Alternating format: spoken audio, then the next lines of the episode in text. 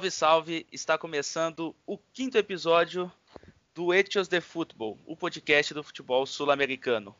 Eu sou Matheus Cremonese e, como sempre, estou ao lado do meu parceiro Matheus Santi. Bom, hoje falaremos de um tema muito recente, um tema muito quente que acho que nenhum de vocês não ouviu falar, todo mundo ouviu pelo menos a história, ficou sabendo de algum meio, algum jeito. Até acho que as pessoas que não acompanham tanto o futebol, em especial o futebol sul-americano, que foi o caso do River Plate, que jogou uma partida de Libertadores em casa no estádio. Meu Deus, Santi, me ajuda? Monumental de no Núñez. Monumental, meu Deus, falhou a memória aqui, do Monumental de Núñez, é, contra o Santa Fé. E o detalhe foi, o time estava com simplesmente 25 infectados por Covid-19 no clube, dos quais 19 jogadores dos 32 inscritos na Libertadores estavam infectados, incluindo os três goleiros da equipe. O River Plate jogou uma partida inteiro despedaçado em casa de Libertadores, ganhou a partida por 2 a 1 com um volante no gol. Enzo Pérez estava no gol, ganhou a partida, se impôs em casa e detalhe, sem nenhum jogador no banco de reservas. É uma história de filme, é uma história enfim, é quase um, um, roteiro de cinema de um filme épico, mas de fato aconteceu e, igual a gente fala, acho que só na Libertadores para acontecer um negócio desse. Não é isso aí? Fala aí, Santi, beleza? Beleza, Cremonese. Salve, galera. Salve todo mundo que está acompanhando o nosso podcast. A gente agradece demais a audiência. E sim, cara, uma história de cinema, uma história daquelas que engrandecem o esporte mais amado do mundo, o futebol um caso surreal.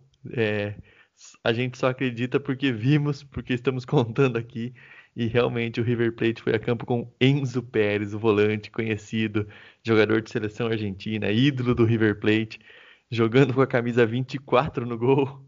E assim, essa camisa, imagina, Cremonese, vai ser histórica, hein? Colocar no museu ali Inclusive 24. já é histórica, né? O É. River colocou a camiseta aqui, já vamos antecipar tudo. O River colocou a camiseta no museu do clube e descreveu como a história em seu lugar, exibindo a camisa verde número 24 no museu do River, né? No- lá no estádio Monumental. Infelizmente ainda não está a- aberto à visitação por motivos óbvios, mas logo menos as coisas irão melhorar e qualquer torcedor, qualquer pessoa que quiser ir lá naquele cantinho e, e conhecer um pouquinho mais dessa história já tem o, o, o lugar dela reservado ali, porque de fato é uma das maiores vitórias da história da Libertadores, né? A gente sabe que foi uma fase de grupos, não foi um jogo decisivo nem nada, mas que foram três pontos muito valiosos, inclusive, que colocaram o River na liderança do grupo, né? Num grupo que ainda tem o Fluminense ali na cola com oito pontos, o River tem nove. Então essa vitória pode ter sido, já é histórica, né? Isso é fato, mas pode ter sido ainda mais quando a gente for olhar lá na frente se o River se classificar por causa desses três pontos, né, Santi? Sim, e assim, cara, é, por exemplo, o, o River Plate, cara, se você vê esse jogo, pra galera que assistiu e pra quem procurar ver algum VT, os melhores momentos, o quanto esses jogadores do River Plate correram em campo, cara, foi uma coisa linda de se ver. Os caras não desistiam de nenhuma bola, correram demais, deram a vida. Foi uma coisa que, por exemplo, assim, torcedores rivais do River Plate, eh, eu vi muitos comentários de torcedores brasileiros. Nossa, eu queria que meu time jogasse assim. O time realmente deixou a vida em campo, uma vitória heróica. E, mas, bom, vamos pontuar aqui algumas coisas, dar uma de chato, como a gente gosta de ser um pouco chato. Vamos dizer uma coisa aqui, só para contextualizar vocês um pouco também. O River Plate tem 32 jogadores inscritos na Libertadores. Sim. A Comembol libera 50. Então, tem um ponto aí um pouco esquisito na história. O Marcelo Gadiardo optou por não inscrever 50 jogadores. Então, ele meio que assumiu esse risco de sofrer um surto de Covid e não ter time para jogar para levar a campo, né? Como acabou realmente acontecendo. Por outro lado, a Comembol tem no seu regulamento um ponto que é assim: é, um goleiro pode ser substituído por lesão grave. Muita gente consideraria Covid como um, algo grave, né? Uma lesão grave que possibilitaria troca de goleiros. A Comembol não entendeu assim. Eu acredito que foi meio um castigo ao River Plate. Exato, Vocês não, né? Não quiseram escrever 50? Agora chora na cama que é lugar quente, né? Porque é aquela história, né? A gente deu a oportunidade, né? E o Galhardo mesmo, como você ressaltou, ele frisou, né? Que e ele chegou a dar uma declaração falando sobre é, surtos de Covid, né? Aconteceu, tá, está acontecendo um surto no Racing, diga-se, né? Um rival aí à altura do River na Argentina, outro gigante. E ele falou que, que ele ia com o time que ele escalou, com os 32 que ele pôs na competição, e era isso. Tipo, o River que se vire, tipo, a gente cuida.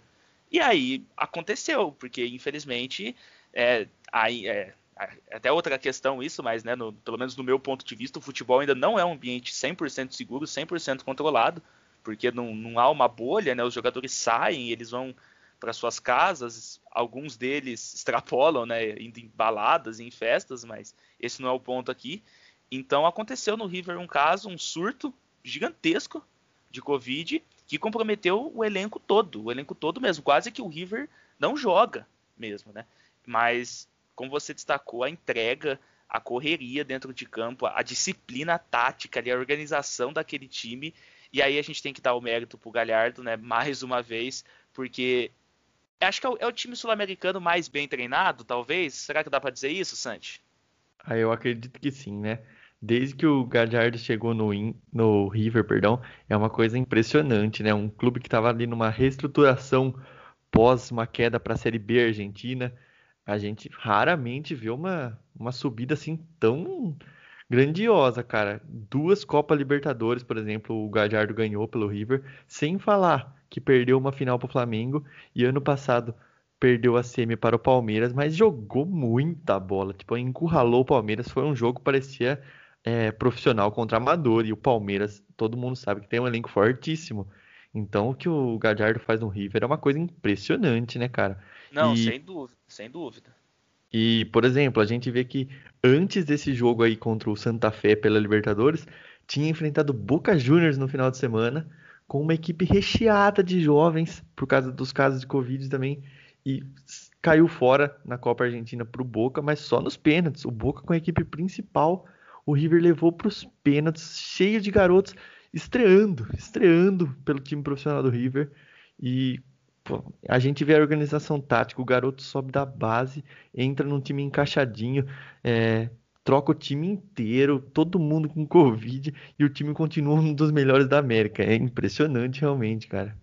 Não, sem dúvida, porque o trabalho do Galhardo, né, também só pra gente já pegar isso de gancho aqui, é, é um dos mais impressionantes, eu acho que da década, talvez, porque, cara, ele chega no clube, como o Santi destacou, num quase que terra arrasada, né, um River extremamente falido, né, digamos assim, porque uhum. tinha acabado de rebaixar e como a gente sempre diz aqui, o rebaixamento argentino, ele não é igual no Brasil, que você faz uma temporada ruim, né, por N motivos e cai, então você precisa de dois, três anos de más performance para aí sim você ser coroado, entre aspas, com o rebaixamento. Então, assim, era um River que vinha é, continuamente mal, né, por isso caiu, e é um retorno que a gente Agora o Santos vai até ficar feliz, né? Tipo o retorno do Corinthians da Série B, né? Que daí, é. dentro de um espaço de 10, 11 anos ali, ganhou tudo.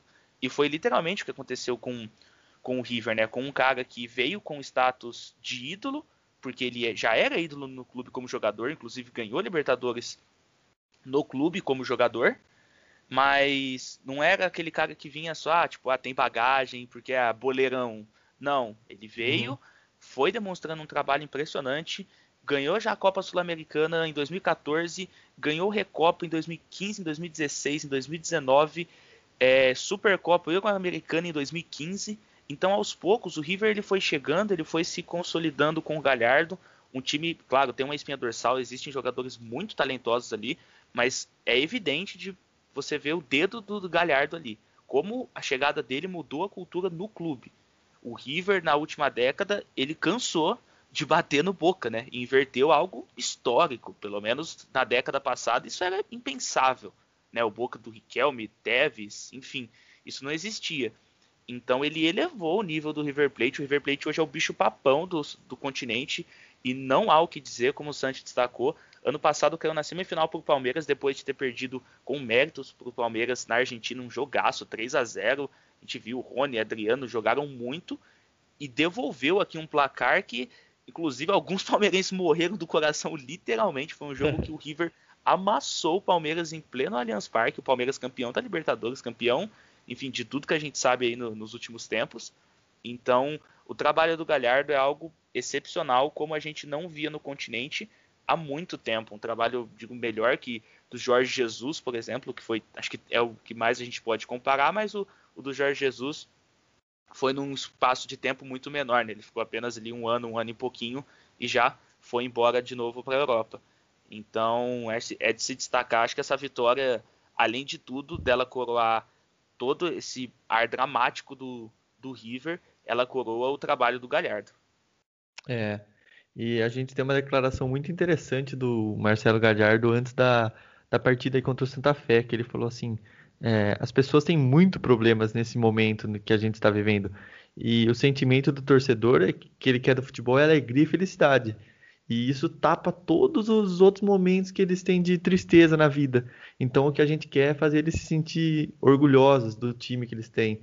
E com certeza se sentiram, né? Meu Deus, Porque meu Deus. Antes do jogo ficou aquele papo. Eu, pessoalmente, pensava. Porque o Santa Fé, pelo menos assim, no papel, ou pela tradição do time, não é um time bobo, né? Não é um time pequeno da América. De maneira nenhuma. Não é, é. um dos gigantes, mas assim, também não é qualquer qualquer um, né? Tem, existe ali uma tradição, uma cultura, e os caras entraram pilhado pro jogo. É, é, é. fato que sim.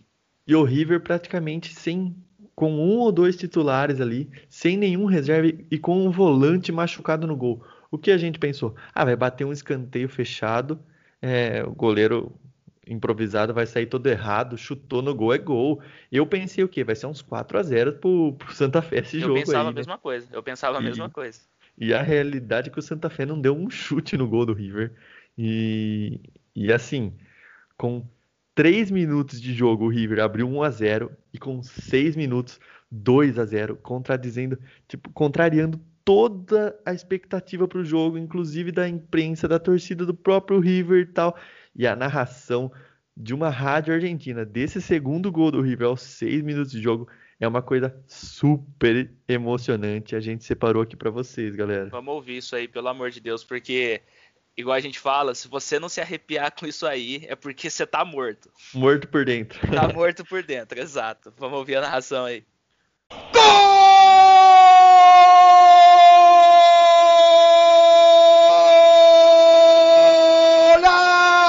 De River. Julián Álvarez, golazo de River. El niño Julián Álvarez recibió el pelotazo largo, colocado contra el área y sacó un remate formidable, imponente. Tremendo desde el tiro libre que sacaba Martínez para mandar la pelota contra el área. Se filtró para controlar en el área. Julián Álvarez para sacar el remate de volea de zurda. De manera impresionante lo de River es heroico. Lo de River es monumental. Lo de River empieza a ser napoleónico. Lo de River empieza a ser para todos los tiempos. Julián Álvarez a los seis minutos del primer tiempo. Un auténtico golazo del niño Julián. River 2, Independiente Santa Fe de Colômbia 0. Bom, a gente ouviu aí, acho que eu não vou falar nada, eu não vou ficar explicando porque quem sou eu, né? De fato, foi, foi muito emocionante esse jogo. Eu lembro que eu tava na aula, na hora do jogo, e eu tava acompanhando ali no grupo, o Santi falando, os caras, e eu falei, meu, onde tá passando o jogo? Não tá, não tá. Aí quando eu consegui entrar, enfim, qualquer link pirata aqui na internet que eu achei tava 2 a 0 pro Rio, eu falei, não é possível. Tava tipo 25 minutos 2 a 0 pro Rio. Eu falei, que que é isso? Aí eu fui olhar né, na internet que falaram 6 minutos de jogo, 2 a 0 River Plate. Então assim, você vê que é uma cultura do... hoje no River é uma cultura vencedora, né? A gente fala isso e existe isso de fato. Meu, tudo bem, a única coisa é que ele estava jogando em casa, só, e que tinha o Galhardo no banco, porque tinha um, um volante de 1,77m, 78 no gol. Ele estava machucado. Ele inclusive estava na lista dos lesionados. Então, ele assim, não batia 100... tiro de meta. É, nem 100% ele estava. Ele estava com uma lesão na coxa, uma distensão muscular na coxa. E aí, meu, sem reserva, tipo 11 e ponto. Nem na várzea, assim, né? Nem É. no, no amador que você joga aí com seus amigos assim. Sim. Aí eu falei, mano, já era, já era. E aí o time entrou e, e impôs o jogo dele. O, o River Plate impôs o jogo dele. Então, assim, é algo que a gente não consegue imaginar, a gente deve criticar mesmo, porque às vezes aqui a gente vê no Brasil, ou em qualquer outro lugar, né? Dando só um exemplo aqui do Brasil, um time grande jogando em casa, enfrentando um time pequeno, com muito menos orçamento, muito menos recurso, e aí o time faz 1 a 0 e toma pressão, e aquele jogo mais ou menos. E a gente, meu, tem que criticar assim, porque olha o que o River Plate fez. Os caras se impuseram dentro de campo, em cima de um outro time contra literalmente todas as expectativas. Não faz nem sentido eles terem conseguido fazer isso. Então a gente tem que criticar mesmo quando a gente vê Palmeiras, Flamengo, São Paulo apresentando aquele jogo cansado e a gente não tem que criticar porque a gente vê que dá para jogar futebol de todas as maneiras. É claro, não é sempre que, que há como você ficar impondo o seu jogo toda hora, né? Faz parte do, do jogo você também sofrer a pressão e ser atacado. Mas como é possível você jogar bola em qualquer sentido, né, Santi? Sim, com certeza. Isso daí é uma aula para muitos times brasileiros. Muita gente, inclusive torcedores, passaram um pano, por exemplo, para o Corinthians empatando com o Retrô, né? Um time Nossa da Senhora. quarta divisão do futebol brasileiro. Um, por exemplo, um mês de salário de um Cássio paga dois anos de salário do, do, do elenco inteiro. Então é, é ridículo, cara. Inclusive, como eu acho uma vergonha para a história do Santa Fé não ter ganho esse jogo, ou pelo menos ter perdido esse jogo, é uma vergonha também, não deixa de ser, apesar de todos os méritos do River. Eu não consigo enxergar como um time desse não cruzou bola na área, não bateu de longe no gol. Por exemplo, o gol do Santa Fé no jogo, se você acompanhar, cara, é, o Enzo Pérez ficou vendido no lance. O cara não, Não, é, é, é goleiro. um gol que qualquer goleiro tomaria. É claro, Sim. você vê ali que ele fica meio perdido ali, né? no- quando a bola entra, né? Foi um cruzamento, uma bola acho, na ponta esquerda, ela é cruzada rasteiro, ele sai na pequena área e o cara completa pro gol ali, enfim, entrando sozinho ali na área, não tem chance nenhuma pro goleiro, né? Pro Enzo Pérez. É. Você vê que ele não tem aquele cacuete do goleiro de às vezes Não. cair ali já, fazendo a E- posição tipo de futsal que a gente fala. Não que ele fosse defender nenhum outro goleiro, porque não ia. E você vê que ele fica meio vendido assim. É. Mas é só, tipo, teve um chute de longe só do Santa Fé, da intermediária. O Enzo Pérez cai, ele faz a defesa, né? Joga para escanteio, só que nem pro gol a bola ia, né? É claro, a gente não tá culpando ele, ele tá certo, não tem noção, né? Não- e tem que defender tudo que vinha ali mesmo. E foi só. Os caras foram amassados pelo River. É o que Mas- você falou, é uma vergonha. Chega a ser engraçada a frase, o Enzo Pérez defendeu ali, porque É, o Enzo Pérez defendeu o chute O da intermediária. 30 e poucos anos ali, jogou de volante a vida inteira, brincava no gol ali no rachão, acabou virando goleiro do time. E o Enzo Pérez é ídolo demais da torcida do River. Ele é torcedor fanático do River Plate. Ele tem uma tatuagem nas costas gigantesca. Ele fechou as costas com uma tatuagem com o escudo do River Plate junto com uma santa assim. E assim, o cara acabou de se tornar três vezes mais ídolos depois de um jogo desse. Às vezes, um, um episódio que poderia se mostrar vergonhoso, por exemplo, o Enzo Pérez toma 500 frango ali, se tornou em algo que deixou ele maior ainda para a torcida do River, para o clube River Plate, e é algo muito legal. E o Enzo Pérez falou numa entrevista é, pós-jogo ali que treinou um pouco ali com o preparador de goleiros, eles explicaram para ele como fazer e tal. E o cara falou, é até chega a ser cômico que o preparador de goleiro fala assim: fica no meio do gol, pra onde a bola for, você dá um pulo. Tipo, ensinava uma criança, né? O conceito de ser goleiro, né? você fica ali meio centralizado e assim, pra onde a bola estiver indo, você dá aquele pulo ali, mas fica, procura ficar sempre no meio do gol. Inclusive tem um cabeceio de um, de um jogador do Santa Fé que o Enzo Pérez encaixa a bola ali bem centralizado. Acho que ele ficou pensando, vou ficar aqui no meio, né? Vou ficar... E essa, essa declaração dele pós-jogo a gente também separou pra vocês ouvirem aí. A gente vai ouvir ela daqui a pouco. Mas antes acho que é legal também a gente ouvir a parte do, do torcedor, né? Que a gente falou tanto do, do orgulho, do a tor- torcidas de outros times, né? É, enfim, é, gostando, né? Se entusiasmando com essa, essa atuação do River, né? Se, se orgulhando. Então imagina para o próprio torcedor, né? Como que ele se sentiu, enfim, assistindo essa vitória gigantesca, gigantesca. E aí a gente falou, o Santi, na verdade, falou com uma torcedora. A gente vai ouvir um pouco o que ela tem a dizer a respeito disso tudo aí. Bueno, como hincha de River, creo que este partido eh, tuvo muchos sentimientos encontrados. Eh, fue una semana muy difícil, veníamos de jugar cuartos de liga, quedando afuera por penales, o sea, por el azar. Eh, y la realidad es que nosotros la Copa Libertadores nos gusta encararla desde el principio siendo competitivos. Eh, y nada, la verdad es que había muchas bajas eh, por COVID, sigue habiendo, y era, era medio complicado ya cuando no podíamos incluir al arquero. Fue, fue difícil, pero bueno, siempre con mucha fe en este equipo, la verdad, desde el principio. Ya al hacer dos goles de entrada es como que uno nunca está tranquilo, pero bueno, eh, cada vez como que la, esperanza crecía más y la verdad que nuestros jugadores, nada, hicieron un partido muy bueno, la verdad, y eso, eso nos hizo quedarnos tranquilos. Y en relación a si es un partido que va a quedar en la historia, yo creo que va a quedar en la historia, eh, no tanto por el resultado o por el momento de la competencia, eh, que no es que estamos en el final de la Libertadores, por ejemplo, pero sí creo que por el contexto, tantas bajas por COVID, eh, nada, Enzo Pérez de arquero que que fue la verdad algo increíble para mí, él sí también va a quedar entre ídolos del club. É, pero sí, creo que es un partido para que quede en la historia, al menos en mi cabeza va a quedar. Bom, tá aí, galera, a palavra de Martina, uma torcedora, uma hincha de River Plate, del Missionário, que gentilmente nos atendeu e ela explicou aí pra gente, né? Falou do sentimento de orgulho, da desconfiança que eles tinham para esse jogo, mas ela também ressaltou demais a confiança que tinham nessa equipe. Falou, é um caso raro, a gente tinha acabado de perder para o River, para o Boca Juniors, é um caso 100% atípico, mas a gente tem muita confiança nesse plantel. A gente sabia que, que, que eles correriam, que eles poderiam corresponder à nossa expectativa. E por fim, ela fala do sentimento de orgulho que tem o River Plate.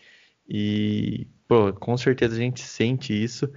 E eu acabei perguntando para ela assim, qual você acha que isso daí vai entrar para a história do futebol? Ela falou, já entrou, né? Já entrou para a história do futebol e a gente concorda 100% que foi uma noite histórica, uma noite linda, como a narração do segundo gol já ressaltou. É, não, não tem como, vai ser uma noite que vai ser contada daqui 100 anos, de avô para neto, de bisneto e assim vai. É uma noite realmente surreal que só acontece na Libertadores, como tem coisas que só acontecem com o Botafogo. Tem coisas que só acontecem na Libertadores. Não, sem dúvida. Acho que se tem algo negativo, entre aspas, nessa história, né? Lógico que é mais um, um pesar que a gente. um sentimento de pena. É que, infelizmente, o Monumental não tinha, sei lá, 40, 50 mil pessoas. Porque você imagina isso, Santi. A torcida já canta, já vibra, já faz tudo num jogo para incentivar o time principal. Agora você imagina o que esse time seria ovacionado, empurrado o jogo inteiro e imagina quando o árbitro apitasse o fim da partida, aquele ia cair, Nossa. desabar, o Monumental ia, ia derrubar, porque nossa senhora, é, infelizmente, infelizmente, a gente sabe, é claro, não, não tinha que ter mesmo, como não teve, mas é muito triste um capítulo desse tão rico do, da história do futebol não ter torcida presenciando, ainda mais uma torcida tão apaixonada como a do River. Não, e a torcida do River tá sorrindo à toa faz tempo, né? Nossa faz senhora, né? Os caras comemoram o título todo ano, porra. E o legal é que, por exemplo, a gente vê o Marcelo Gagliardo, é um cara que tá se transformando numa lenda, porque, por exemplo, assim, o cara já é histórico ali dentro do River Plate. Aí acontece umas coisas dessas, entendeu? Um pouco por culpa dele também, muito por culpa dele que ele não quis inscrever tem uma declaração que a gente viu aí, o Bruno Vicari, jornalista da ESPN, postou o Gadiardo falando: Não, eu não trabalho com mais de 30 jogadores. Não é. adianta eu ter a ilusão, por, por um jogador que, para ele ter a ilusão que ele vai ser usado se ele não tá pronto para isso. Então agora ele, ele acabou pagando com a língua, só que o cara foi lá e ganhou do mesmo jeito, entendeu? Cara, Sem gol. Ele vence e vence e vence, e só. vence e vence. Não, não, tem, não tem desculpa, né, para Marcelo Gadiardo, por exemplo. Cara, isso daí é pra tornar o cara em foda. É pra você falar, o cara é foda e ponto, porra. Eu acho que, assim, eu vou dar. Eu sou leigo nesse assunto, tá? Posso estar falando uma besteira enorme aqui, mas seria muito absurdo a gente pensar que o maior nome da história do River Plate é o Galhardo. Não por isso, só por isso. Porque, meu, o cara ele já era ídolo como como jogador já fez parte de um dos melhores times da história do River. Já tinha identificação, já era um torcedor. Aí ele volta pro clube para recuperar o orgulho de um time fudido, fudido. Apanhava do Boca toda hora, apelido de galinha. Enfim, a gente sabe como é que era. O cara chega no clube em 2014. A gente está em 2021. Seis anos de trabalho completos deu, na verdade, se você for olhar ali a, a data que ele chegou. Seis para sete. E aí o clube vira. Ele dobrou o número de Libertadores. Em seis anos, acho que ele chegou em quatro semifinais. É, três finais, perdeu pro Flamengo, a gente sabe como. Num lance, meu, em dois minutos ele perdeu o jogo. Por mais é. três minutos ele era campeão da Libertadores de novo. E jogou melhor a final inteira, né? Foi um time superior dentro de campo até. Eu acho que, acho que na verdade foi um jogo mais equilibrado, mas enfim, jogou de igual para igual contra aquele time. Aí, falando em Flamengo, jogou de igual para igual contra aquele time do Flamengo.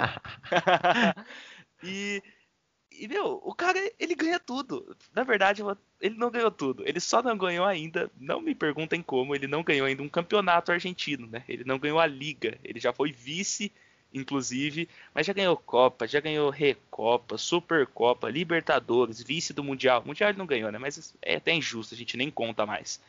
E, e meu, o cara não paga, ele ganhou um jogo com 11 jogadores, tudo remendado, com volante do gol. Tipo, como é que. O que, que ele não ganha, né? Então, nossa, fica. Agora tive essa impressão aqui de qual, qual é o tamanho do Galhardo no River e esse cara tem que ter uma estátua daqui a alguns anos na porta do Monumental, porque porque ele é o cara, velho. Ele é o cara. É, na última Libertadores do River, antes da antes dessa da, contra o Boca Juniors ali na final do Santiago Bernabéu, a outra ali que o River ganhou, é, 2015. A, isso, a torcida do River cantava da é, de lá mano de muñeco vamos a Japão da uhum. mão do munheco vamos ao, ao Japão.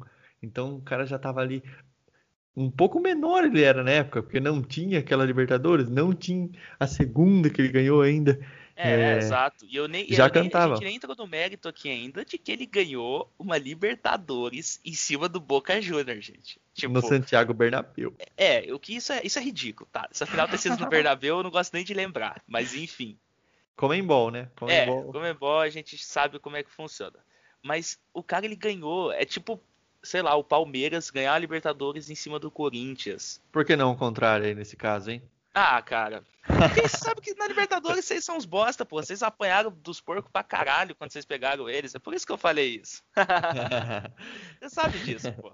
Tô brincando. Então, o cara, eles ganharam a Libertadores em cima do Boca e no ano seguinte, ou dali dois anos, eu não vou lembrar agora, eles pegaram o Boca na semifinal e deram outro um cacete no Boca. Se você olhar o agregado, o Boca ele fica por um gol de se classificar por conta acho que, dos critérios de gol fora. Mas se você assistiu os jogos, meu, é um banho de bola, é um banho. Acho que o primeiro jogo é 2 a 0 pro River no Monumental, que literalmente poderia ter sido 5 ou 6, sabe? E o número de vitórias em confrontos direto, desde quando o Galhardo chegou, é superior. Então, o cara é muito foda. O River é o bicho papão. Como o Boca foi na década passada, agora é o River, né? Os caras são. Tipo, não dá para deixar chegar. Porque se chegar, eles levam. É muito, é muito difícil. E assim, ainda tem o ponto de ser a primeira final da história entre Boca e River, né? Sim. Então, se, se tiver a segunda, não é a mesma dimensão, sabe? Não é igual. Por exemplo, isso nunca vai poder ser devolvido. E é igual a torcida do River fala, tipo, você morreu lá em Madrid.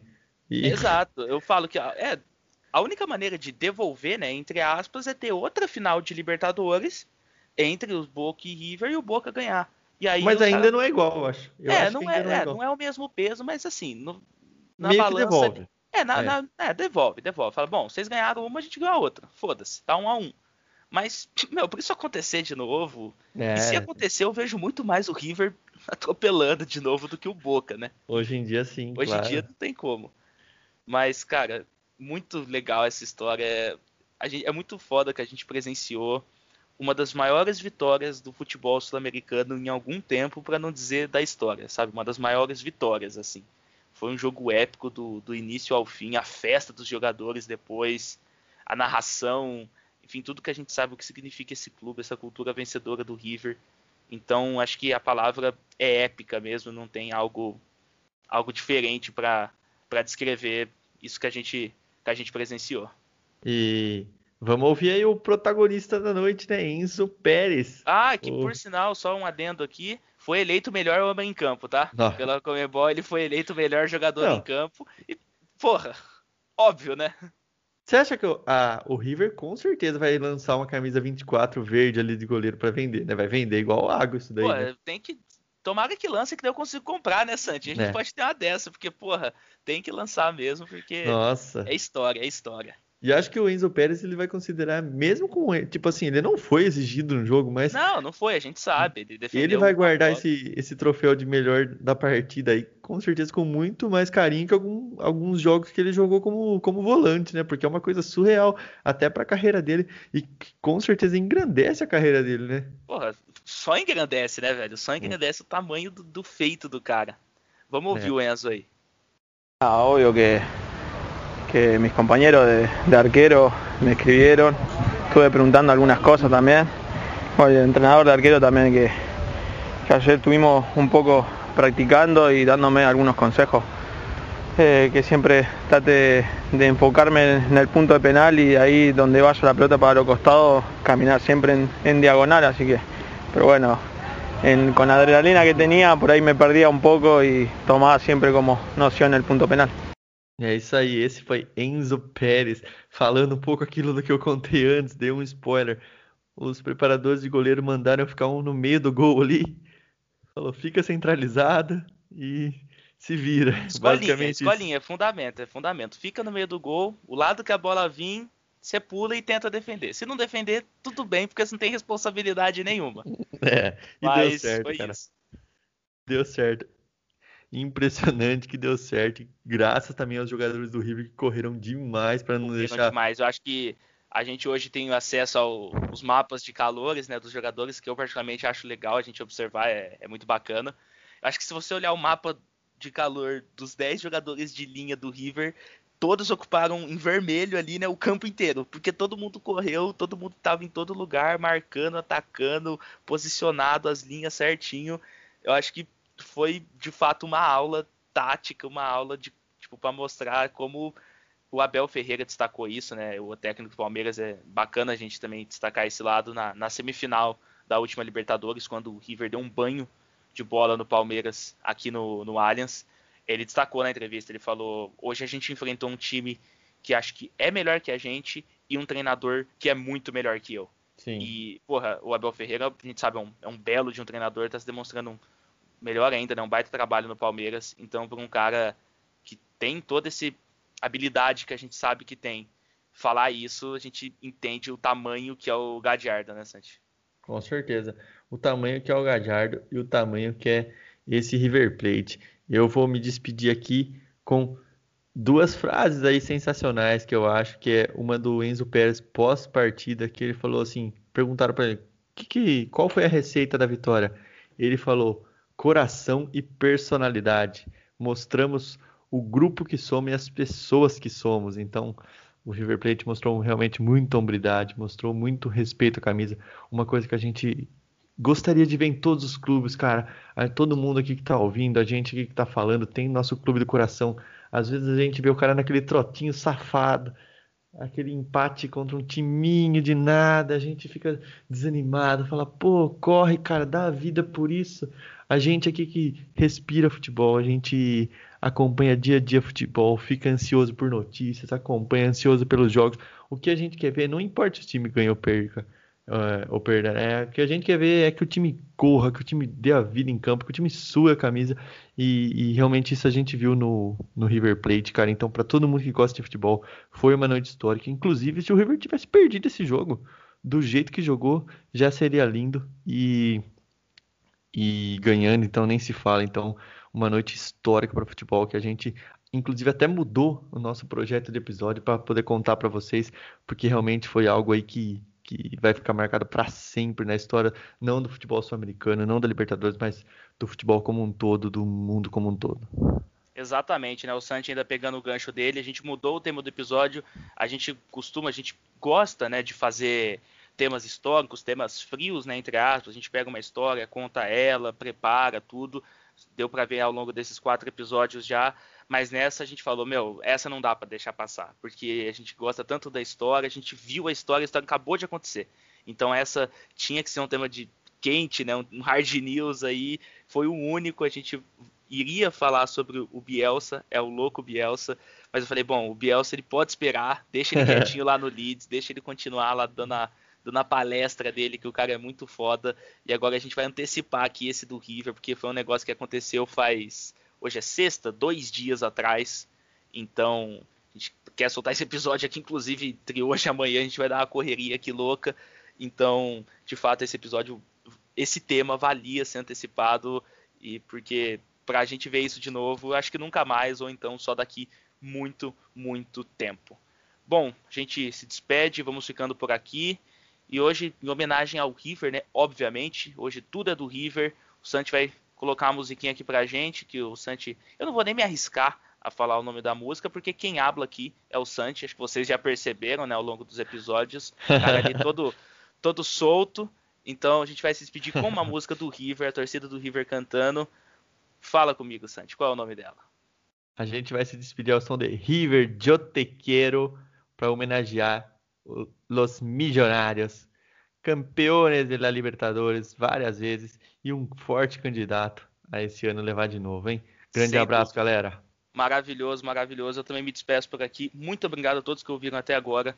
Nos sigam no Instagram, Etios Futebol Podcast. E muito, muito obrigado. Até a próxima episódio sobre El Loco Bielsa.